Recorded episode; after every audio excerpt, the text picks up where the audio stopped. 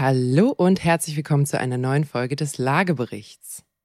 Wie fast immer mit dabei Dr. Peter Hettenbach, Peter Bischfeld. Tag Nina, ich bin, es geht mir glänzend ähm, und ich bin fit, ja.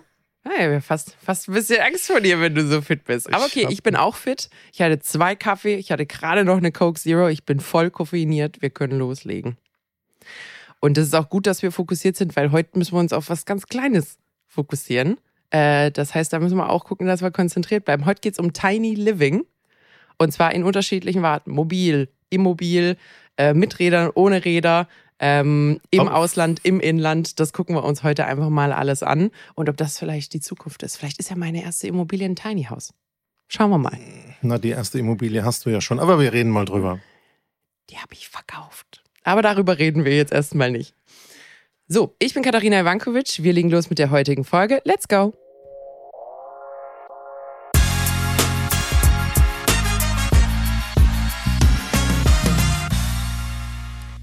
So, Peter.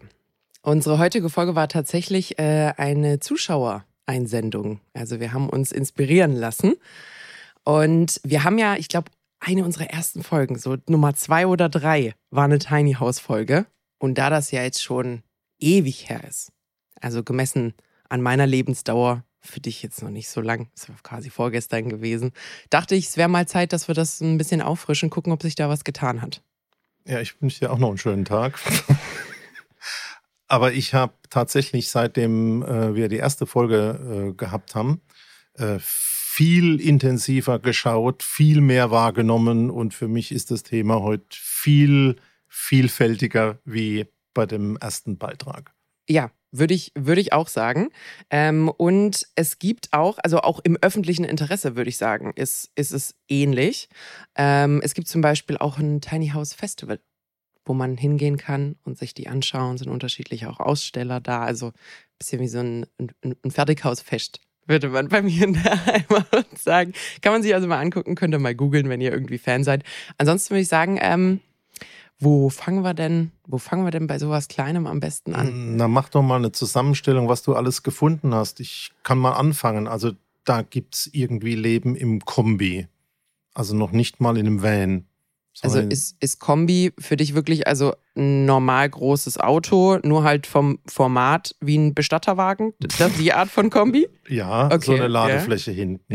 Ja. Es gibt die Tiny Homes aus Containern, aus Holz, fahrbar und nicht. Ähm, es gibt Flats, also Wohnungen, die ganz klein sind mit Rezepten, wie man auf 20 Quadratmeter 100 äh, Quadratmeter Leben unterbringt. Made in Paris sind die tatsächlich äh, häufig, ja. Dann es gibt die Vans, es gibt äh, Camper, also im Campingplatz mit äh, Anschluss von Sozial- und Waschräumen. Es gibt die super Luxuskisten, die man an allen Stellen aufklappen, ausfahren und vergrößern kann. Und dann gibt es die Do-it-yourselfer, die irgendwie von ganz einfach bis zum alten umgebauten Linienbus was haben. Also das Thema ist wirklich vielfältig. Peter, weißt du, was Glamping ist? Ähm, wenn man auf die Toilette muss.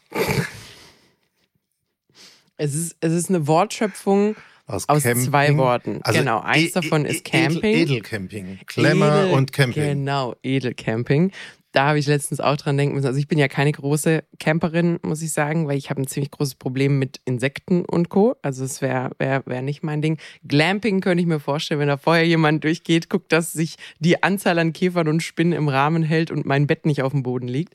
Ähm, aber finde ich, also auch so diese gesamte Tiny Living und die, nennen wir es mal, die ehemals Caravan, also Wohnmobil-Thematik, finde ich auch, ist sehr so, hat auch so ein kleines Glam-Up bekommen. Das war ja, es ist ja nicht neu. Also das ganze Thema Wohnmobil ist ja nicht neu. Wir hatten ja eine riesige Wohnmobilbewegung so in den 70ern, 80ern, wo die Leute eben auch gesagt hatten, oh, wir sind jetzt Freigeister und wir haben keinen festen Wohnsitz mehr und Co. Ähm, das heißt, das gibt's schon lange.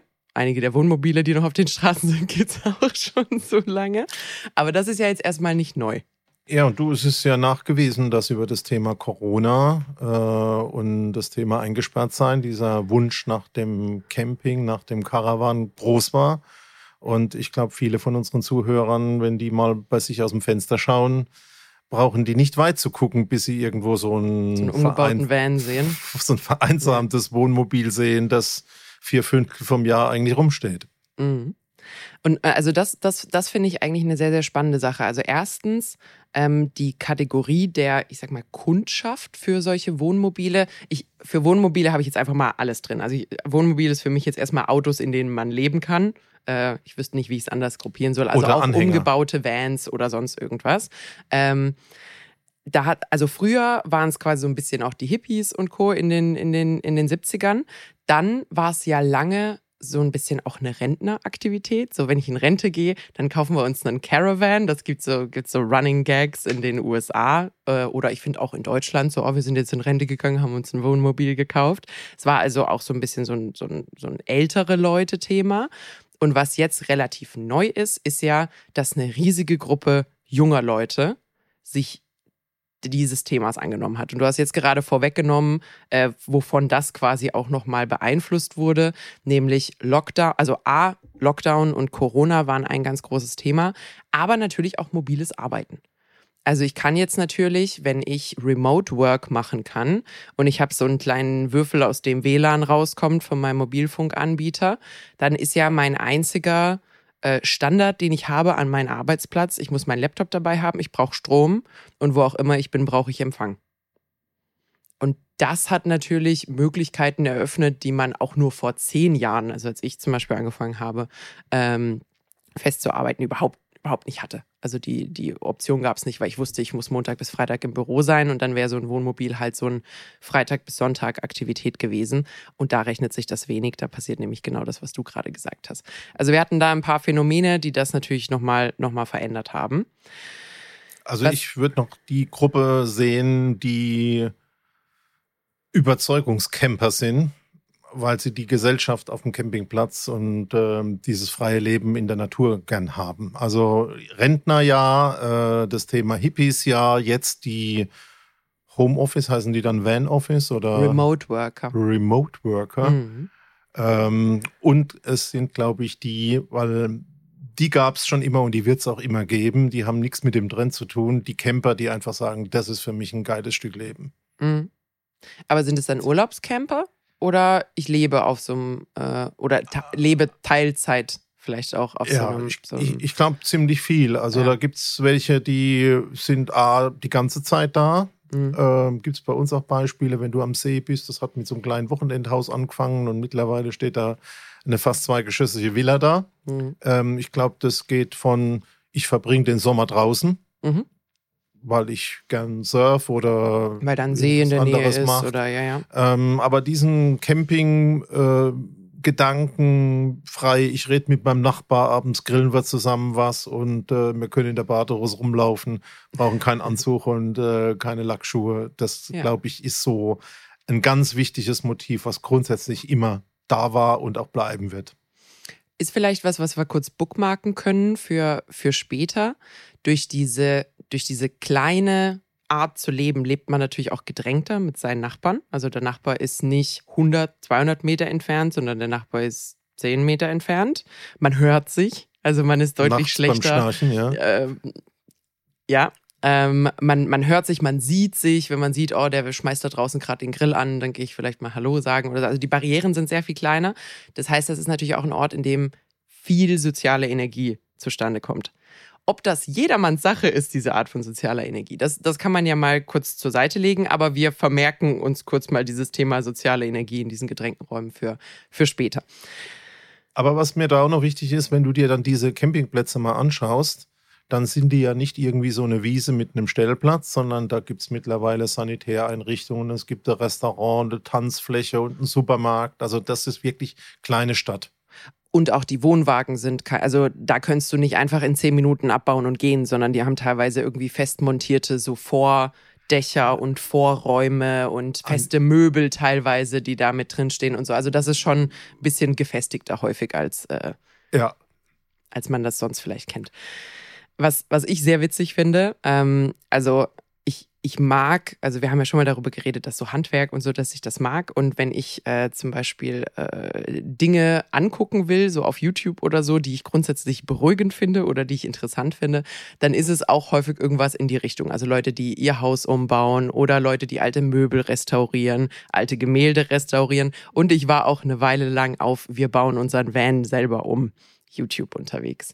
Und es war dann auch mal richtig interessant zu sehen, also es sind ja häufig jetzt sehr junge Leute, die natürlich auch diesen Content bereitstellen und in der Regel Leute, die recht wenig Erfahrung haben mit solchen Sachen. Aber da YouTube ja das Land der unendlichen Möglichkeiten ist, kann man ja sich alles Mögliche angucken. Also A, wie kann ich so eine äh, Batterie anschließen? Wie sorge ich für Strom? Wie kann ich so einen Innenausbau machen? Ob das alles immer richtig ist, ist ja mal eine andere Frage.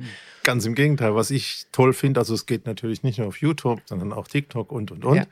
Ähm, wenn dann diese Do-it-yourself-Mobile mal wirklich nach einem Jahr auf dem Prüfstand ja. stehen. Kennst ja. du das? Ja, ja, Wo genau. man dann sieht, boah, da sind die Wände gerissen und das hat nicht funktioniert. ist in der Regel immer ein ganz äh, großes genau. Problem. Irgendwie hat die Dämmung nicht funktioniert und zu der Dachöffnung hat es reingeregnet. Und was ich auch äh, immer sehr menschlich und sehr ja niedlich finde, ist, wenn es dann heißt, äh, den Dreck aus dem vergangenen Sommer aus dem Auto zu schaffen. Ja. Und der ist dann überall. Und äh, von den Mücken hast du ja schon mal gesprochen. Also da gibt's wohl auch Schattenseiten. Ja. Aber ich finde, das ist auch immer ein, ein, also A hat man natürlich so ein bisschen so ein, äh, ich überschätze mich etwas in meinen Fähigkeiten-Syndrom, aber ich finde es eigentlich sympathisch, weil man schadet ja keinem außer sich selber. Also wenn es natürlich Dachluke regnet und ich dachte, ich werde nicht einen Profi engagieren oder das passt schon so, dann merke ich das recht schnell. Was ich aber da auch immer wieder interessant finde, ist, wie schlecht wir manchmal auch im, im, im Abstrahieren oder Transferdenken sind. Also was für ein unfassbarer Unterschied es ist zwischen ich wohne in einer Wohnung und ich wohne auf diesem wahnsinnig kleinen Raum. Also faszinierend finde ich, ich habe ich hab mal eine, ein, so, ein, äh, so ein Video angeguckt und die haben eben genau so eine Serie gemacht. Also die haben irgendwie ein paar Teile gehabt, wo sie diesen Van umgebaut haben und das war aber schon zwei Jahre her. Das heißt, es gab auch so Follow-ups mit Dinge, die wir anders machen würden in unserem Van und all so ein Zeug. Und die haben innen im Van so eine Holzvertäfelung angebracht. Und die war auch ganz schick, also es sah alles, sah alles wirklich schön aus. Aber ich dachte mir so, hm, weiß ich nicht, weiß ich jetzt nicht, ob das das optimale Material ist so für die Klimaregulation in, in, in, in, so einem, in so einem Auto. Und es ist auch genau das, was passiert ist.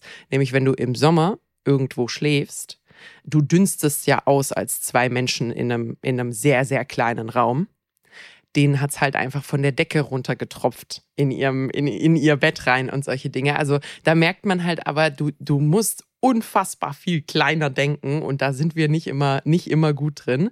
Ähm, fand ich aber fand ich aber immer relativ sympathisch. Ich glaube aber das Thema Vanlife können wir können wir relativ einfach gliedern. Also es gibt die ähm, nennen wir sie mal die Digitalnomaden slash es gibt auch so Aussteiger, die halt einfach sagen, ich habe mir Summe X angespart wir sehen uns in zwölf Monaten. Ich bin jetzt mit meinem Van unterwegs. Es gibt aber auch die, die dann einfach von überall arbeiten mit besagtem WLAN-Cube oder sonst irgendwas, den man, den man dabei hat, die also Vollzeit in diesem, in diesem Van leben. Es gibt natürlich auch die Urlauber, die halt sagen, wir fahren jedes Wochenende weg und wir fahren auf Festivals und wir fahren überall hin. Ähm, und ich glaube, das Nee, also ah, und, äh, sorry, da wollte ich nämlich eigentlich hin, jetzt habe ich meinen eigenen roten Faden verloren gehabt. Und dann gibt es die, die quasi, ich sag mal, so ein bisschen aus der Not zu so einem, nennen wir sie mal Mobilo geworden sind. Nämlich das, was du gerade angesprochen hast. Äh, ich brauche eine Wohnung in Berlin. Ich habe ja jetzt frisch in meinem Umfeld mitbekommen, wie unfassbar schwierig das ist äh, und teuer. Selbst wenn es klappt, dann sehr teuer äh, in der Regel. Dass man dann halt sagt, wenn ich jetzt 1500 Euro im Monat bereitlegen muss für diese Wohnung, dann eröffnet das schon viele Alternativmöglichkeiten, was man mit diesem Geld machen könnte. Und dann gibt es eben auch welche, die sagen, hey, ich habe mir diesen Camper gekauft für, keine Ahnung, 15.000 Euro, 20.000 Euro. Ähm, natürlich nicht neu, ich weiß, dass Camperpreise äh, äh, variieren. Ähm, aber sagen wir mal, man investiert 25.000 Euro in so einen Camper und sagt, der kostet mich im Monat 200, 300 Euro. Das heißt, ich habe innerhalb von zwei Jahren meine initiale äh, Finanzierungssumme drin, wenn ich in dem Ding lebe und äh, mache halt so ein bisschen Wildparken. Also ich habe letztens auch eine kleine Doku gesehen von einer jungen Frau, die halt einfach sagt, du darfst überall für eine Nacht stehen. Das erlaubt dir auch die Polizei, aber du darfst halt nicht länger stehen. Und das macht die halt. Und entweder sie steht auf dem Grundstück von Freunden, das ist natürlich das Beste, was dir passieren kann, weil die werden dich nicht verjagen. Ähm, oder du hast eben wirklich dieses Thema Wildparken, du stellst dich irgendwo hin, sagst, heute Nacht bin ich hier und das, das passt erstmal. Ja, also ich glaube, dass diese Gruppe, ich habe gerade vorhin überlegt, ob das deine Ex-Hippies sind, die wirklich sagen, es spart Geld, es spart Miete, es spart die Nebenkosten, Strom, Wasser, hat man ja auch alles nicht so als laufende Verpflichtung. Mhm. Ähm, und ähm, gegen eine relativ kleine Investition. Äh, ob das äh, die gleiche Gruppe ist, ich glaube. Würde ich nicht sagen. Ich glaube auch, dass es eine unterschiedliche ist. Und ähm, ich glaube, die sind mittlerweile in den Städten und nicht nur in Deutschland. Ich habe auch mhm. Beiträge gesehen, ob das in London war oder in City Amerika, ähm, glaube ich, also aus wirtschaftlicher, in Anführungszeichen, Not oder aus ähm, Wohnraummangel, mhm. äh, bezahlbarem Wohnraummangel, glaube ich schon, dass da auch eine neue Gruppe entstanden ist. Genau, deswegen habe ich auch gesagt, das sind nicht die Hippies, weil die Hippies wollten. Und ich glaube, jeder einzelne dieser Wildcamper-Personen, wenn du sagen würdest, hey, wenn ich dir für ähnliches Budget eine feste Wohnung geben könnte, würdest du wechseln, wäre die Antwort, glaube ich, ziemlich, ziemlich flächendeckend. Und ja. wenn du dir jetzt anguckst, wo die stehen, dann ja. stehen die nämlich auch mal am Straßenrand. Ja. Also irgendwo im ganz normalen Wohngebiet, im Gewerbegebiet, im Büroviertel oder sonst wo, stehen die einfach am Straßenrand oder unter der Brücke. Ähm, also mit Romantik hat das nichts zu tun. Vor allem, wenn dann so diese alltäglichen Sachen dazukommen die Dusche, der Toilettengang, äh, der Frischtank, äh, Frischwassertank, der gefüllt werden muss, Strom, den man braucht. Also all solche Dinge, das ist ja nicht einfach überall zu holen. Das ist jetzt nicht so, als ob wir Steckdosen im, äh, im Gehweg drin haben. Also das ist schon kein Luxusleben, glaube ich, in, in sehr vielen Dingen. Ich hatte übrigens mal einen Arbeitskollegen, ähm, der hatte, der hatte auch ein Wohnmobil und kam damit immer zur Arbeit. Also der hat nicht gelebt auf dem, auf dem Parkplatz der Arbeitsstätte, aber der kam damit immer zur Arbeit. Und ähm, ich habe da meine Kollegin gefragt und dachte so, ist das eigentlich sein einziges Auto? Weil es war jetzt ein Großkonzern, also es war jetzt nicht unbedingt so, dass das finanziell irgendwie die einzige Möglichkeit war, weil es war schon auch ein gut, ein, ein lange Zeit belebtes und geliebtes Wohnmobil. Und ähm, ich kann, ist das eigentlich irgendwie sein einziges Auto? Gibt es da irgendwie eine Historie dahinter? Und dann äh, sagt sie, jo, der macht Mittagsschlaf. Und, äh, und dann dachte ich mir so, okay, das ist, das ist wiederum oh. irgendwie schon wieder cool. Das ist ja ein ganz also. neues Modell. Ich kann ja aus dem Podcast was lernen. Äh, wie alt war der? Ähm, weiß nicht. Äh, so 50? Sowas um den, um den Dreh. Also, also ein junger Mann quasi. ein junger Mann, Peter. Gerade noch die Kurve. Aber ich, ich, muss sagen, ich muss sagen, das fand ich irgendwie sympathisch. Ähm, und ich habe auch tatsächlich irgendwie ein paar Freunde, die vielleicht so einen, so einen umgebauten Bulli oder sowas haben und die nehmen dann halt auch gern einfach mal zu Partys mit. Und dann statt dass du heimfährst, schläfst halt in dem Ding. Also das sind so diese Dinge, wenn du so etwas on top hast, hast du so, so ein bisschen. Aber ich äh, glaube, es ist on top. Ja, ja, ja. Und jetzt stell dir mal wirklich vor, du bist in der Stadt und du hast mal nur ein Fahrrad. Ja. Wo stellst du das Fahrrad hin, ja? Ähm, da wird es dann schon schwierig und wenn man sich dann also dieses ganze Thema nochmal Versorgung, Entsorgung, was du da hast, äh, anschaut, dann glaube ich schon, ähm, das ist ein On-Top-Thema. Ja. Aber anscheinend gibt es auch Menschen, die sagen, ich bin jetzt seit zwei Jahren unterwegs und ich finde es groovy. Ich glaube, keiner sagt groovy. außer, außer deine Schlaghosenkollegen von damals, die immer noch unterwegs sind. Und ich habe äh, hab dir erzählt, also ähm, wenn man dann mal zu so sozialen Problemen kommt, du bist mal krank, äh, es ist wirklich vier Wochen ein lausiges Wetter, du kannst nicht raus oder es ist Schnee. Äh, Winter, wenn, Sommer, wenn also alles, was du an Extremtemperaturen äh, hast. Da ist der Hund, ich habe Camper gesehen mit Katze. Ja. Ähm, ich möchte jetzt nicht Kinder auf das gleiche Niveau von der Katze bringen, aber stell dir mal vor, noch mit zwei, drei Kindern. Ja. Boah, irgendwann brauchst du mal Sozialabstand. Also ich glaube, man muss da diese verschiedenen Sparten on top oder es ist eine Wohnform äh, mhm. ganz, ganz deutlich trennen. Mhm. Also ich, ich muss sagen, um, um das Thema noch abzuschließen, ich bin froh, dass wir in Deutschland die Schulpflicht haben, weil das zumindest ähm, so ein mobiles Leben für Kinder oder Familien mit Kindern an der Stelle ausschließt, ähm, weil ich sehe immer mal wieder, es gibt in den USA also wirklich äh, das, das ist kein Wohnmobil, das ist das ist ein ganzer Bus mit so ausfahrbaren Seitenteilen. Also das ist quasi ein mobiles Haus, ähm, in dem die da unterwegs sind year round, weil die haben ja keine, die können ja Homeschooling machen in den USA, äh, je nachdem, wo man, wo man herkommt. Und da muss ich dann sagen, wenn ich sowas sehe, dass da irgendwie drei Kinder sind, sechs, neun und zwölf Jahre, und dann haben die so Schlafkojen, wie so ein Regal, quasi zu dritt übereinander, wo die dann drin leben, wo ich mir denke, boah, als, als Teenager oder als heranwachsendes Kind null Rückzugsort, die ganze Zeit aufeinander.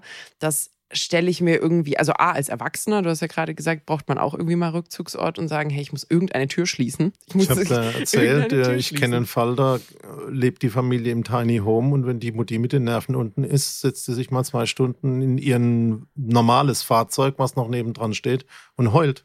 Ja. Äh, das habe ich, das habe ich so quasi auch schon von, von, von Leuten gehört, weil das ist ja dann die einzige Tür, die dir bleibt. Also, also du kannst entweder spazieren gehen, das ist nicht immer eine Option, wenn es kalt ist, aber ähm, das ist eben die vor, Alternative. Die Kids sind krank, wir haben das ja alle, also du nicht, äh, ich habe das erlebt, aber du hast Masern, du hast eine Grippe, du hast irgendwelche Windpocken-Geschichten, da ist Keine die ganze Isolation, Familie ja. komplett in atemberaubendem Tempo äh, infiziert. Ne? Ja, ja. Also stelle ich mir ich mir durchaus äh, schwierig vor und äh, auch für die Kids gegebenenfalls dann so, wenn sie wenn sie groß werden, schwierig. Das wäre, glaube ich, so, dass das zum also ah nee, ich habe eine letzte Sache zum Thema äh, mobiles Leben und das bezieht sich vor allem auf die, die quasi in der Stadt leben, aber nicht in der festen Wohnung, sondern in so einem Ding der Sicherheitsaspekt wäre für mich schon gigantisch. Also ich bin natürlich an der Stelle auch eine junge Frau, aber stell dir mal vor, du parkst da, es ist mitten in der Nacht, alle besoffenen Trottel, die irgendwie vorbeilaufen, hauen dreimal an dein Auto dran. Du bist direkt wieder äh, wach, du bist da. Und also das, das, das wäre für mich sowas vollkommen ausgeschlossen. Also ich würde wirklich kein Auge zumachen, außer ich würde mir auch irgendwie den größten Hund anschaffen, den ich noch irgendwie holen könnte, der da noch mit drin lebt. Und das hat wiederum seine eigenen Nachteile. Also da muss ich schon sagen, ist für mich, um da noch ein paar Knöpfe dran zu machen, ein absolutes Zeichen eines Wohnraumnotstands, wenn Leute beginnen in zunehmenden Zahlen solche Sachen zu machen. Also es war schon ein Zeichen, dass Leute quasi in Schränken leben, mehr oder weniger, wenn man sich so New York City Tiny Apartments anguckt. Das ist ja nicht mal ein Zimmer. Also das ist ein ehemaliger was weiß ich, eine ehemalige Speisekammer oder sowas, die da genutzt wird teilweise. Ja, ich glaube, ich habe es ja schon mal erzählt. Ich habe ja in Darmstadt studiert und da wurde die Zwischendecke über dem Hauseingang vermietet. Also da war der Hausflur sechs Meter hoch, ähm, dann haben die da zwei Meter abgetrennt und dann gab es einen Raum, man konnte nicht drin stehen, es gab kein fließendes Wasser, ein Lichtschalter und ein Bett und das wurde an Studenten vermietet. Also ähm, das Wurden ist die dann gewogen? das war ein Zimmer bis 75 Kilo irgendwie. Nee, also finde ich, finde ich, muss ich sagen, eine besorgniserregende äh, Entwicklung. Und als Bürgermeisterin einer solchen Stadt, wenn ich sowas mitbekommen würde, wäre das, glaube ich, für mich auch ein ganz, ganz dicker Alarmknopf, äh, dass wir ein Thema haben in der Stadt. So, Knopf dran an mobiles Leben. Ich würde gerne nochmal auf die Tiny Houses zurückkommen. Wir haben ja ein paar Wohnprobleme in, in Deutschland. Vielleicht fangen wir, fangen wir damit an. A, wir haben Wo Mangel an bezahlbarem Wohnraum in Ballungsräumen. Das ist mal Punkt Nummer eins. Und wir haben gleichzeitig dazu kommt jetzt natürlich der demografische Wandel, also du und deine Kollegen, die uns hier alle einholen, ähm, die natürlich eigene Wohnbedürfnisse haben. Wenn jetzt die Babyboomer in die Rente gehen, brauchen wir barrierefreien, bezahlbaren Wohnraum, der gut infrastrukturell angebunden ist, damit wir da keine Leute haben, die komplett vom Leben abgeschnitten sind. Ähm, und, und das wären so, wären so meine zwei großen Dinge, die, die ich, die ich da mit reinpacken würde, die wir vielleicht so ein bisschen als Linsen nutzen könnten, um, um die Tiny Houses quasi oder Tiny Homes äh, an der Stelle mal zu beleuchten. Grundsätzlich Tiny Homes sind in der Regel so ein bisschen nach Modul- oder Fertigbauweise erstellte kleine Häuser. Es gibt unterschiedliche Maßstäbe. Manche sagen bis 35 Quadratmeter ist es ein Tiny Home, manche sagen bis 50. Es gibt auch Unterschiede, wie man es berechnet, weil einige haben eine Ebene, einige zwei. Also es ist auf jeden Fall sehr klein und vor allem häufig sehr loftig auch geschnitten. Also das Thema Unterteilung in unterschiedliche Zimmer gibt es bis auf das Badezimmer in der Regel nicht oder kaum. Ich glaube, das ist so, so das, das Einfachste, was ich erstmal als Definition geben kann. Hast du was zu ergänzen? Bin ich, bin ich sowas einverstanden? Ähm, ja, mach mal weiter. So. Ähm, es gibt immer mal wieder Artikel, die sagen, vielleicht ist das die Zukunft, weil das ist äh, schnell baubar. Das ist richtig. Ähm, das ist äh, günstiger. Ja, da würde ich ein Fragezeichen dran machen. Absolute Summe, eventuell ja. Pro Quadratmeter Fragezeichen, weil ich muss ja die Erschließung und, und irgendwie ein Fundament oder mindestens mal eine Bodenplatte gießen und so, das muss auch passieren, egal ob da jetzt die Grundfläche 50, 70, 100 Quadratmeter oder eben diese 35 sind. Ähm, und immer wieder kommt eben die Frage auf, ist das vielleicht die Zukunft des bezahlbaren Wohnraums? Schaffen so auch die jungen Leute zum Eigenheim? Äh, und jetzt kommt natürlich noch eine weitere Ebene dazu, nämlich, dass es angeblich äh, umweltverträglicher sein soll, wenn man eben auf so kleiner Fläche wohnt, weil es diesen ganzen Minimalismus-Gedanken hat und so. Also konjunktiv an der Stelle mit Absicht, mit Absicht angewandt. Aber noch zwei Punkte ergänzen. Ja. Ähm, ich habe gerade eben von einem anderen Bauvorhaben die Baugenehmigung bekommen. Mhm. Nach 380 Tagen. 380 Tage. 380 Tage für die Baugenehmigung. Wie lange baut ihr dann? Kürzer oder länger, als die Baugenehmigung In gedauert hat? In jedem Fall kürzer. ja. Und äh, bitte bei diesem ganzen Thema Tiny Homes nicht vergessen, es ist eine baurechtliche Geschichte, das muss genehmigt werden und so einfach ist es dann nicht, wenn man 380 Tage schon für so eine normale Baugenehmigung braucht. Genau, damit, damit bist du auch direkt, äh, direkt quasi mit dem Finger in eins dieser äh, Probleme gestoßen. Das haben wir auch damals schon angesprochen, das hat sich nicht verändert. Vielleicht ein, zwei Zahlen vorab, bevor. Nee, nee, das machen wir später. Ähm, die, äh, jedes Tiny House ist per Definition in Deutschland gesetzlich ein Haus. Es gibt keine Kategorie Tiny House.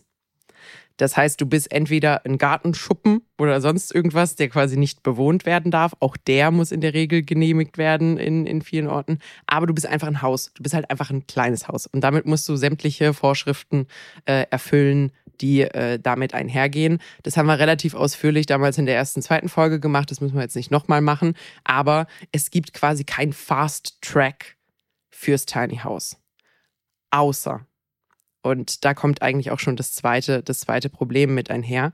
In Deutschland sind die Flurstücke und die Grundstücke nicht für Tiny Houses ausgelegt. Das bedeutet, ich habe ein Grundstück, was nicht 100 oder vielleicht 200 Quadratmeter groß ist, sondern es ist halt, sagen wir mal, 500 Quadratmeter groß, weil geplant ist, dass da 100 Quadratmeter Fläche bebaut wird und nicht 30 Quadratmeter Fläche. Und das kann ich auch nicht ohne weiteres einfach teilen und sagen, dann baue ich da halt drei Tiny Houses draus. Die einzige Ausnahme, also das Problem dabei ist, man kann natürlich sagen, ja gut, aber dann baue ich halt trotzdem ein kleines Haus drauf. Grundstücke sind in der Regel halt teuer. Es ist ein bisschen unwirtschaftlich, ein Heidengeld für ein Grundstück zu bezahlen, um dann halt was sehr Kleines draufzubauen. Also da haben wir dann wieder ein Wirtschaftlichkeitsproblem.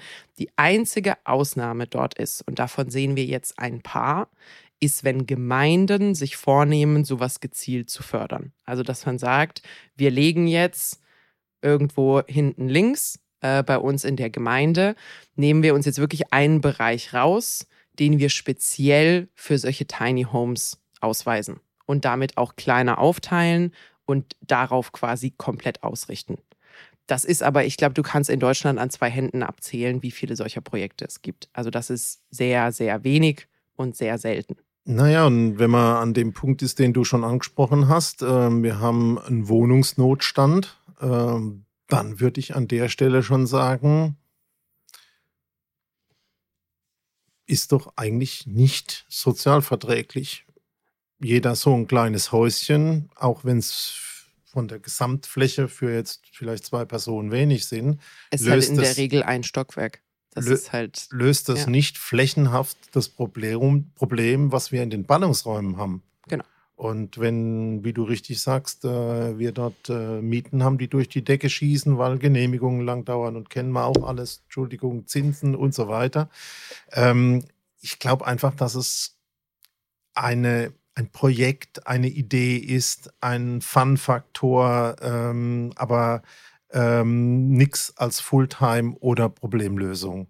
Und ich glaube auch, dass jetzt eine Stadt, äh, wenn die Energie da aufwenden, eine kleine Siedlung mit Tiny Homes zu machen, ähm, vielleicht den Blick für ihre großen Probleme nicht verlieren dürfen. Naja, ich denke, ich denke, die Städte, beziehungsweise besser gesagt die Gemeinden, mit Absicht sage ich Gemeinde, weil ja. es in der Regel keine großen Städte sind, die das machen, die machen das, ähm, um junge Leute anzuziehen äh, dorthin zu ziehen. Und die machen das aus Marketinggründen. Die machen das nicht, weil Wohnraummangel dort vor Ort herrscht. Das sind in der Regel ländliche Gemeinden. Da hat sich noch niemand hingestellt und hat gesagt, wir haben hier nicht genug Wohnraum. Also das sind einfach mal Forschungsprojekte, sage ich mal, und ein bisschen Gimmicks, die mal vertestet werden. Aber das ist dort nie aus der Linse des Wohnraummangels angegangen worden, sondern vielleicht mal, okay, ein großes Haus kostet hier trotzdem vielleicht 350.000 oder ein größeres Haus kostet hier trotzdem 350.000. Vielleicht kriegen wir es ja hin, Häuser für mit allem drum und dran 70.000 hinzustellen, was bei einigen Tiny Homes, wenn man das äh, mit ein paar Skaleneffekten kombiniert, schon möglich ist. Und vielleicht schaffen wir es dann jungen Familien eher quasi mal den Zugang zu den eigenen vier Wänden zu verschaffen. Es ist aber nie ähm, aus der Linse des, der Behebung des Wohnraummangels gemacht worden. Aus genau dem Grund, den du gerade genannt hast. Es wäre als Gemeinde unverantwortlich, ähm, knappe, knappen Grund und knappen Boden äh, so zu benutzen, wenn man ihn quasi auch vierstöckig bebauen könnte, um dort x Wohneinheiten zu bauen und nicht ein Tiny Home. Oder, also oder drei Tiny Homes sind. Die Idee finde ich ja interessant. Marketingmäßig haben wir ja verstanden, es geht um soziale Energie. Du musst junge Leute in die Städte bringen. Nur mit Senioren kannst du deinen Wald nicht immer betreiben, äh, von dem ich ja so gern spreche. Aber ob das dann ein Weg ist, also ich finde, man kann alles ausprobieren und äh, man muss nur genau hinschauen, was dann sich daraus ergibt. Ähm, aber ob das dann tatsächlich ein Weg ist, wenn ich sage zu den jungen Leuten, pass mal auf, ich äh, biete dir hier mal so eine schöne Stadtmöglichkeit, bis du vielleicht äh, sozial Fuß gefasst hast und bis Kinder kommen und du was Neues brauchst. Und dann sind die wieder in der Situation, dass sie in den Wohnungsmarkt nichts finden. Äh, ist auch nicht so die richtige Lösung also ich habe auch so, ich habe auch so, dass die Herausforderung für mich, also ich bin ja ein junger Leut. ich müsste ja die Zielgruppe sein. Und wir wissen ja auch, dass ich quasi theoretisch auf der Suche nach Eigentum bin. Ähm, wenn ich mir überlege, also in so einem Tiny Home zu leben und vor allem aufs Land zu ziehen, ist ja für viele ähm, nur dann möglich, wenn man zum Beispiel mobil arbeiten kann. Das heißt, dieses Thema Remote Work, Home Office, äh, muss eigentlich gegeben sein. In der Regel bei beiden Partnern, wenn man nicht alleine dort einzieht. Die Corona-Pandemie hat uns beigebracht, dass zu zweit auf kleinem Raum arbeiten extrem schwierig ist. Also ich habe so viele Paare in meinem Umfeld gehabt, die hatten zum Beispiel so loftig offene, geschnittene Wohnungen. Die haben gesagt, das nächste wird wieder drei kleine Zimmer anstatt dieser Nonsens, weil wir schreien uns die ganze Zeit gegenseitig an äh, und ich kann mich nicht konzentrieren, wenn der, wenn der da nebenan, äh, neben am Tisch direkt äh, die ganze Zeit ins Meeting babbelt. Also wenn ich arbeiten will, brauche ich Platz. Und da brauche ich geschlossenen Raum um mich herum. Also ich stelle mir das durchaus sehr, sehr schwierig vor, wenn man jetzt nicht so Kreativjobs hat, wie ich setze mir einfach nur die, äh, die Kopfhörer auf und schneide dann acht Stunden Videos oder so, weil ich professioneller Videocutter bin oder so, stelle ich mir das sehr, sehr schwer vor. Dass man eben sagt, wir haben diesen kleinen Raum, wir arbeiten aber auch komplett remote haben auch Jobs, die es uns ermöglichen, diese 50, 60, 70, 80.000 Euro trotzdem auszugeben, weil so günstig ist es dann halt auch wieder nicht. Und da muss man sagen, also wenn ich 80.000 Euro bezahle für 35 Quadratmeter Wohnfläche, habe ich jetzt so einen dollen Schnapp auch nicht gemacht. Und da ist das Grundstück nicht inbegriffen. Also 2000 Euro für im Endeffekt eine Stahlkonstruktion mit einer leicht isolierten Holzschale stelle ich mir auch ein bisschen schwierig vor. Zweiter Punkt, für mich ist es auch immer Belüftung, Schimmel, Feuchtigkeit, alles. Also dieser, dieser, kleine, dieser kleine Raum stelle ich mir einfach vor, extrem schwierig zum Thermoregulieren. Wir sind jetzt hier äh, Anfang Juni, Anfang Mitte Juni. Ähm, wenn, wir, wenn wir aufnehmen, es ist schon richtig warm geworden. Das heißt, wenn da mal die Sonne drauf knallt, 40 Grad. Das, das kriegst das kriegst nicht runtergekühlt. Und wenn du dann wieder anfängst mit ähm, Klimaanlage. mit Klimaanlage und Co., muss ich dann halt sagen, da ist das mit dem ökologischen Fußabdruck und dem Green Living halt auch ganz schnell vorbei. Ne? Also das, das, das sind so ein bisschen die Sachen, wo ich sage, okay, in der Theorie, wenn man da so eine Young Community bauen würde, dann hast du ja wieder so einen schönen Gedanken von, von es braucht ein Dorf, um Kinder großzuziehen. Also du kannst irgendwie deine, deine Kids entweder rausschicken, weil es ist im Optimalfall irgendwie ein verkehrsberuhigter Bereich. Äh, die können zum Nachbarn gehen und so. Und du hättest diesen sozialen Energieeffekt vom Campingplatz vorhin, was wir gesagt haben, weil alle ein bisschen enger, ein bisschen gedrängter sind und auch weniger abgeriegelt, so hoffentlich durch, durch, äh, durch, durch Grundstücke und Zäune und Co. Ähm, aber ah, in der Durchführung stelle ich es mir ganz schwierig vor. Was ich mir vorstellen könnte, wäre Mietverträge für so Dinge. Weißt du, dass du jemanden hast, der vielleicht sagt, keine Ahnung, ich möchte ein bisschen sparen oder ich möchte einfach ein bisschen anders leben für ein Jahr oder zwei. Also diese Aussteiger, äh, Thematik temporär, ohne das Commitment, dass ich da jetzt 80.000 Euro, äh, 80 oder 100.000 Euro versenken muss. Das könnte ich mir vorstellen. Ich könnte mir auch vorstellen, dass du sowas machst wie Workation, von ich miete mich für einen Monat dort ein, weil ich muss ein bisschen raus aus Berlin. Das, das kann ich mir alles eher vorstellen, als solche Projekte jetzt wirklich als festes, als festes irgendwie Leben, Leben dort. Also ich glaube, die Endgültigkeit und das Fulltime-Erlebnis das ist nur für wenige was. Genau. Und äh, der, vielleicht dann der nächste Gedanke ist ja, wenn du ein junges Paar da reinholst, dann ist es nicht immer, aber doch häufig so, dass die Familie sich dann irgendwann vergrößert. Und kein zusätzliches Zimmer zu haben, wird halt irgendwann einfach auch zum Problem. Ähm, und ich glaube, da hast du eben dieses Thema von, ich, äh, ich muss jetzt äh, ins Auto um irgendwie kurz alleine zu sein, weil ich hier die absolute Krise kriege. Und ich glaube, jeder, der ein Baby zu Hause hat, weiß eben auch, wie ermüdend es sein kann, wenn du überhaupt keine Sekunde, äh, vielleicht auch mal Lärmpause von, von, von deinem Kind hast und du. ihr beide, beide da total involviert und seid. Ich sehe es jetzt bei mir. Ich habe ein gemeinsames Büro mit meiner Frau. Ja. Ich persönlich bin sehr laut. Das ist richtig. Ich telefoniere sehr viel. Und weil ich nicht so gern tipp, diktiere ich sehr viel schenke schenk ich deiner Frau Noise Cancelling Headphones nachträglich zum Geburtstag? Ich wäre, wäre eine Idee, aber ich bin eigentlich zu 100% laut. Mhm. Und ich brauche das. Das ist mein, meine Arbeitswelt oder meine Lebenswelt. Und wenn du den Partner hast, der das Gegenteil macht, weil der an der Datenbank programmiert nachdenken mhm. muss und irgendwelche Datenarbeiten macht, dann schließt sich das schon fast aus.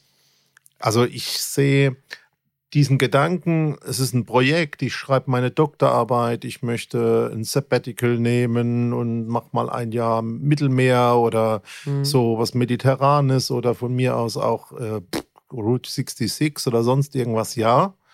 Ähm, ich glaube, dass es zum Zweiten diese Camper, ich möchte draußen sein, diese Gesellschaft auf dem Campingplatz ist mhm. und ansonsten ähm, dauerhaft als Fulltime-Projekt bewundere ich die Menschen, die das angehen und äh, würde wirklich mal gern sehen, wenn man mal alle fünf Jahre da reinschaut, was bei dem Projekt übrig geblieben ist. Ich habe noch ein, eine weitere Anwendungsmöglichkeit, die ich gesehen habe, aber die ist bisher ein Konzept, also ist noch nirgends vertestet worden, zumindest habe ich es nicht gefunden. Und das ist quasi das, das Senioren-Tiny Village. Also wir haben ja jetzt viel über junge Leute gesprochen. Ich habe ja auch vorhin gesagt, ihr alte Leute äh, ihr macht uns demnächst Probleme. Und wir haben ja unterschiedliche, unterschiedliche Herausforderungen. Also A sind es viele, die Boomer sind viele. Und B, einfach durch die Art und Weise, wie, der, wie, wie die Lebensweise sich verändert hat, sind die auch einsamer als die vorherigen Generationen waren, weil das Thema Mehrgenerationenhaus ist nicht mehr so, die haben höhere Scheidungsraten, also da muss man gucken, die haben diesen ganzen soziale Anbindungsaspekt im Alter, äh, der nochmal eine Herausforderung wird. Und da klingt es ja erstmal gar nicht so verkehrt, wenn man sagt, wir schmeißen euch da jetzt auf einen Haufen, äh, ihr braucht ja nicht mehr viel, vielleicht wenn man alleinstehend ist, aber auch zu zweit, ist ja häufig das Problem, dass man zu viel Wohnfläche hat, zu viel zum Reinigen, zu viel, um was man sich kümmern kann.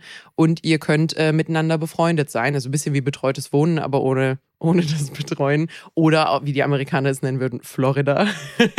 so ein schöner Ort, an dem man geht für den Lebensabend. Dachte ich mir erstmal so, ja, ja, klingt eigentlich erstmal nett. Und dann dachte ich mir, aber warum muss es klein sein? Also klar, damit man mehr Leute auf kleiner Fläche unterbringt, aber ich muss ja bei älteren Leuten in die Barrierefreiheit denken. Und Barrierefreiheit und klein und kompakt beißt sich für mich ziemlich.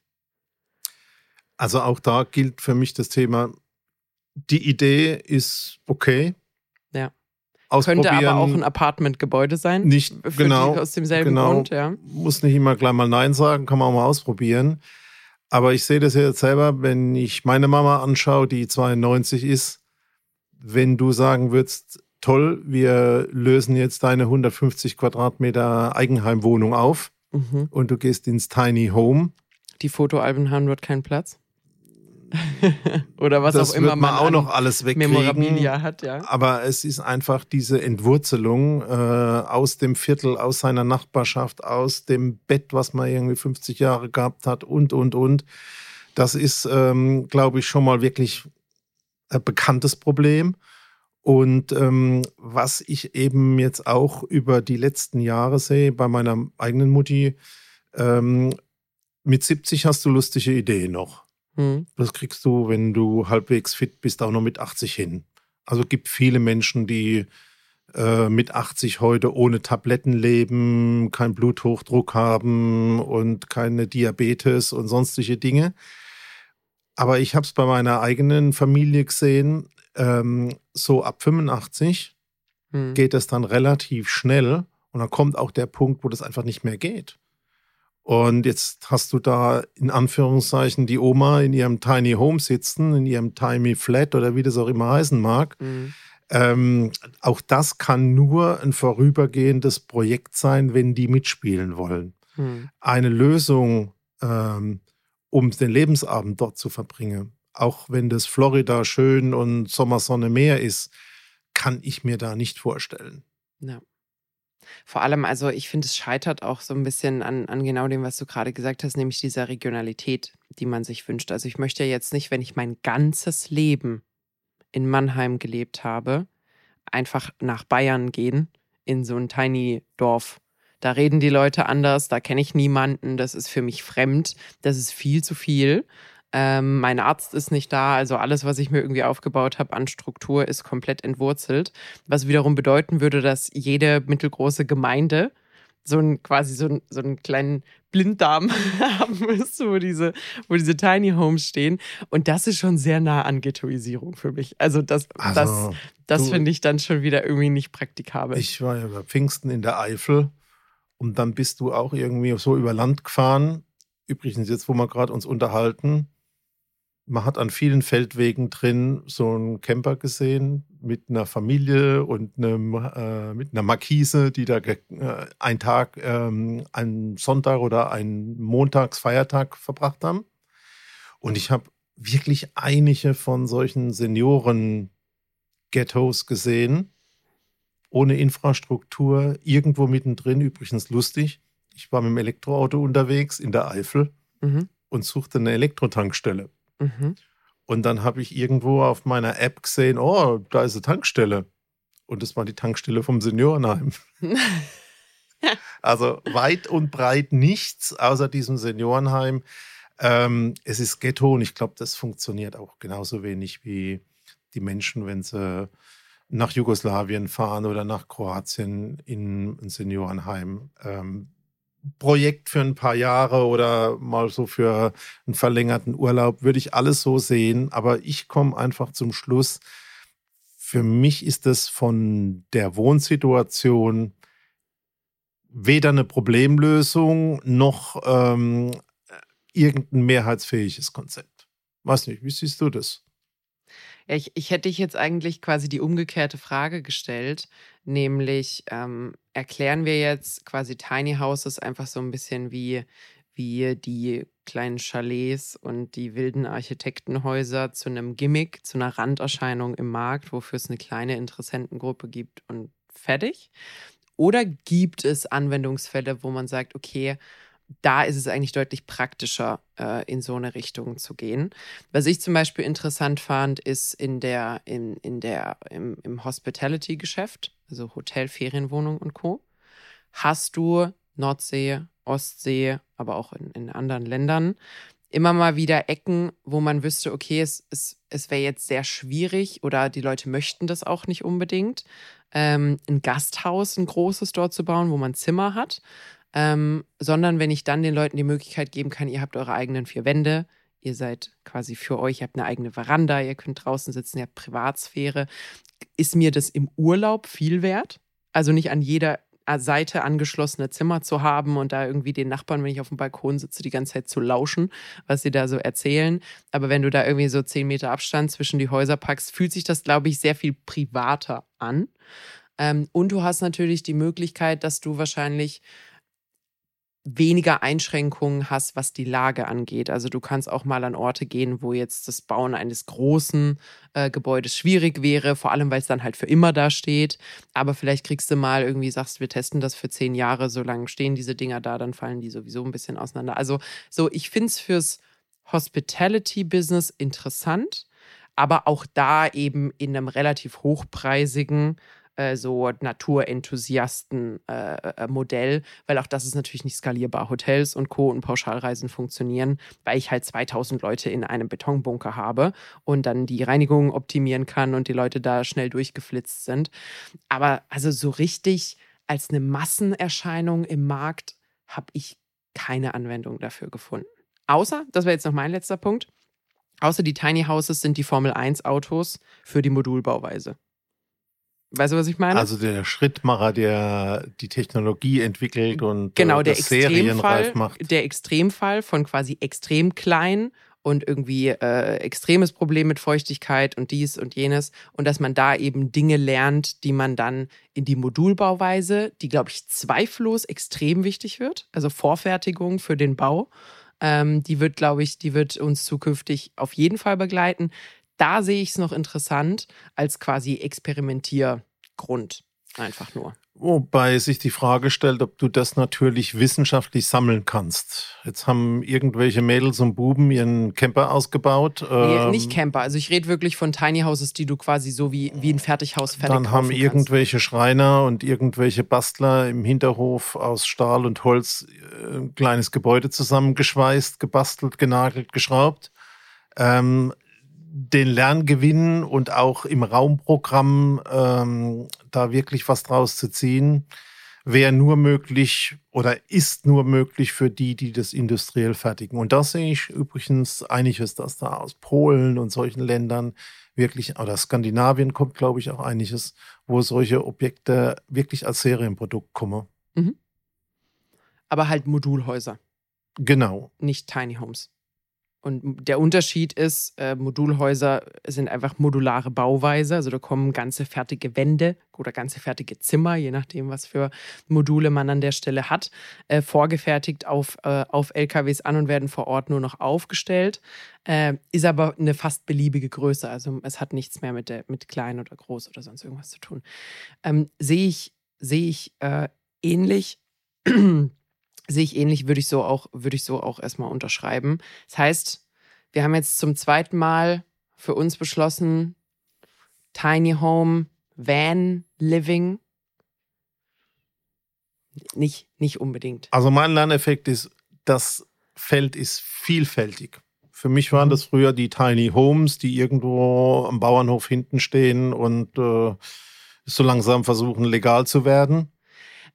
Aber ja. ich glaube, ähm, es ist viel vielfältiger. Wir haben über die Motive gesprochen. Die einen machen es Urlaub ähnlich, äh, die anderen nehmen es aus Kosten und Not. Ähm, ich glaube, ähm, es wird aber immer ein Projekt sein.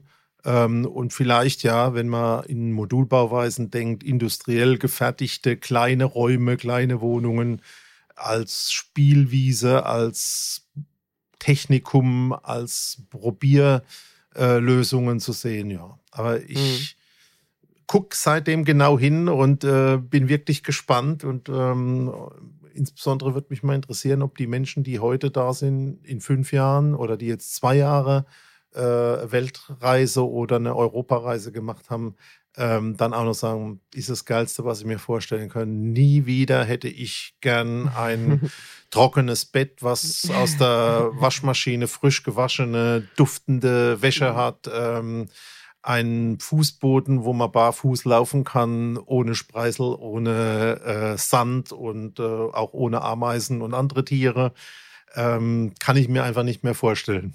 Ich jetzt gern für immer in meinem kleinen Bus, wo es ein bisschen nach Diesel riecht und äh, auch ein bisschen feucht und so. Ja. Ich, glaub, ich bin, nicht, bin nicht fair an der Stelle, okay. Ja. Ich glaube, ich glaub, dafür, das langfristig durchzuhalten, müsste man auch ein bisschen, Achtung, wahnsinnig sein. okay, der war, der war für dich. Ähm, nee, ich habe ich hab noch eine letzte, also zum Thema Vanlife wäre mein äh, Fazit auch. Ich glaube nicht, dass mehr Leute als jemals so, so ein Leben verfolgen. Ich glaube, die haben jetzt nur YouTube-Accounts und Social Media. Also ich glaube, wir sehen sehr viel mehr von ihnen. Aber ich glaube, so, so seit den 70ern, seit das Thema Caravan, Wohnmobil und so ein Thema ist, hast du immer solche Leute gehabt. Und ich glaube, die Anzahl ist sehr, sehr klein. Sie sind nur äh, vor allem bei jungen Leuten in den sozialen Medien recht präsent, weil es halt so Travel-Vlogger sind. Und äh, vor allem jetzt im Lockdown, glaube ich, auch Content war, den die Leute sehr sehnsüchtig verfolgt haben, weil man ja zu Hause eingesperrt war. Äh, ich glaube aber, da ist, äh, da ist recht überschaubar, dass das jetzt nicht die nächste Art und Weise wird zu leben. Also ich glaube, dass da eine Spitze ist. Ich denke, wir haben schon ein bisschen mehr. Sieht man den Zulassungen für die Vans, für die Camper. Ähm, aber ich glaube, dass dieses Peak, diese Spitze, das mhm. äh, Freiheitsbedürfnis nach Corona ähm, auch wieder zurückgehen wird. Ich habe noch eine letzte Ergänzung. Ich glaube, zu, auch zum Tiny Living haben wir relativ, relativ alles gesagt. Es gibt noch eine, einen Anwendungsfall, den ich mir vorstellen könnte. Da ist aber das Gesetz in der Regel im Weg.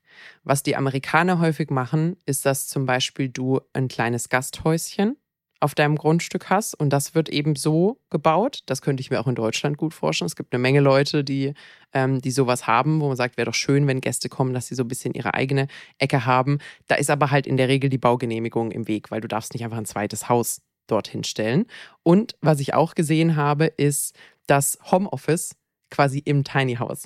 Also, dass, dass Leute quasi gesagt, also es ist jetzt nicht ein komplettes Haus gewesen mit Küche und allem, ja. aber dass man sagt, ich stelle mir in den Garten äh, quasi ein eigenes Gebäude, was voll ausgestattet ist mit allem, was ich brauche, mit einer kleinen Teeküche, sodass ich zwar von zu Hause aus arbeite, vor allem wenn ich kleine Kinder zu Hause habe, ähm, ohne dass ich die ganze Zeit im Haus bin, also auch ein bisschen Rückzugsort habe, vielleicht auch ein bisschen Lärm, äh, Lärmfreiheit habe und Co. Und vielleicht auch die Kids dann verstehen, hey, wenn Mama oder wenn Papa hinten im Häuschen sind, dann lässt man sie in Ruhe, weil da müssen sie arbeiten, was vielleicht in einem äh, Raum im eigenen Haus nicht ganz so der Fall wäre. Aber das finde ich ein gutes Beispiel. Könnte ich mir zum Beispiel super vorstellen. Ja. Und ich erinnere mich, ich war vor vielen Jahren mal am Chiemsee. Hm. Und äh, da gab es den See und da gab es ein schönes großes Hotel und die hatten im Garten eine Alpenhütte stehen. Mhm. Und die konntest du mieten. Mhm. Dann hast du so eine kleine 10 Quadratmeter Alpenhütte gehabt und da konntest du Bücher lesen, wurschteln. Es gab einen Tisch, man konnte zu viert Besprechungen machen. Finde ich klasse, könnte ich mir auch im Garten vorstellen. Mhm. Aber du hast halt die Variante, das ist im B-Plan, im Bebauungsplan meistens geregelt. Gartenhütten, ich mache mal Durchschnittsgröße, 10, 12 Quadratmeter, äh, da hast du schon schwierig als Gästehaus. Ja. Ja, also wenn du da noch ein Bett mit zweimal zwei Meter drin hast, ist schon ziemlich Schluss. Ja. Aber die Idee finde ich gut und äh, was mich jetzt nochmal zum Nachdenken gebracht hat, ich kenne viele Menschen, bei denen hat es auch mit so einer Gartenhütte angefangen und dann wurde da ein Badehaus draus und dann war man bei 60, 70, 80 Quadratmeter und irgendwann hat der Nachbar mal gesagt, hey, Du hast deine Mülltonne schon wieder stehen lassen. ich rufe jetzt die Polizei. Das ist nicht die 10 Quadratmeter, ja. die im Bebauungsplan sind. Ich habe es gemerkt. Ja, ja.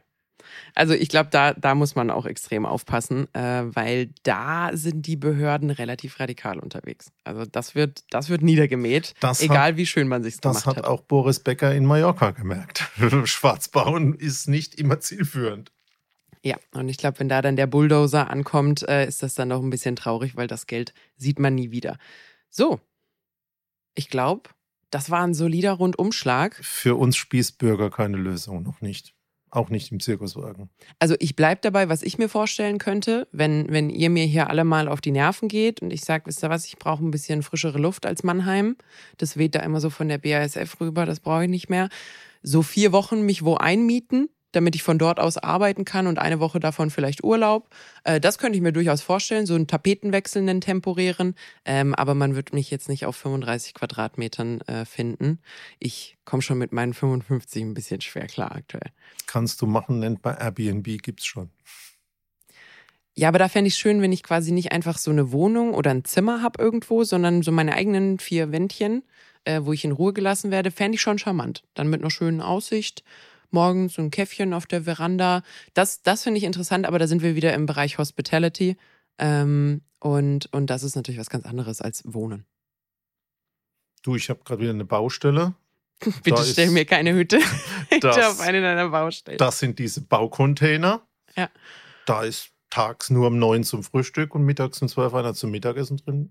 Nachts schlafen die da ein bisschen. Also könnte ich dir vermieten. Kann ich was Super. für dich tun? Kriege ich den dann gratis? Ich muss mich nur ums Dixie-Klo kümmern oder, oder was sind die ja. Konditionen? Wir benutzen nicht Immobilien, um unseren Lebensunterhalt zu bestreiten. es geht um Miete. Ja. Umsonst ist der Tod. Ja, wenn, wenn du das sagst. So, nee, aber wird erstmal, wenn, wenn das mal kommt, würde ich euch auf jeden Fall auf unserem Instagram-Profil äh, auf dem Laufenden halten. Ähm, wenn mal, wenn mal so ein Experiment kommen, kommen sollte. Vielleicht finde ich ja auch eine Kostenstelle hier beim Lagebericht, die, die sowas Das ist der so. Zeitpunkt, wo ich mal die Knöpfe nein, nein, ausprobieren nein, nein, möchte. keine Knöpfe gedrückt. So, alles klar. Ich glaube, das ist ähm, mehr als genug gesagt. Wir sind jetzt auch schon bei 56 Minuten. Das ist eine unserer längeren Folgen. Da haben wir uns also richtig, richtig verquatscht. Ähm, da auch mal wieder, also keiner von uns beiden hat ein Tiny House, hat jemals auch nur testweise in einem gewohnt. Wenn ihr Vanlifer, Wohnmobiler, äh, Tiny House Enthusiasten und oder Eigentümer, Bewohner seid, lasst es uns doch gerne mal wissen. Ähm, ihr erreicht uns eigentlich am besten auf Instagram als Lagebericht-Podcast. Ihr findet uns aber auch ebenfalls als Lagebericht auf LinkedIn oder eben uns beide als Personen auf LinkedIn. Äh, ja, meldet euch doch einfach. Ähm, lasst es uns mal wissen. Wir würden demnächst auch mal gucken, dass wir eine E-Mail-Adresse für euch einreichen, für alle, die nicht auf Social Media unterwegs sind, dass ihr euch auch mal melden könnt. Und ja, so ist Woche. Nina, es war fantastisch fantastisch mit dir. fantastisch. Okay, das ist definitiv das Zeichen für den Rapper. Wenn euch die Folge gefallen hat, lasst uns gerne. so, durchatmen. So, wenn euch die Folge gefallen hat und ihr insgesamt gerne bei uns reinhört, lasst uns gerne auch eine Sternebewertung da. Hilft uns gefunden zu werden ähm, und hilft uns vor allem auch als werbefreier Podcast, äh, das dann auch weitermachen zu können. Ansonsten empfehlt uns gerne weiter, hört nächste Woche wieder rein. Wir freuen uns auf euch immer Mittwoch und überall, wo es Podcasts gibt. Bis dann. Ciao.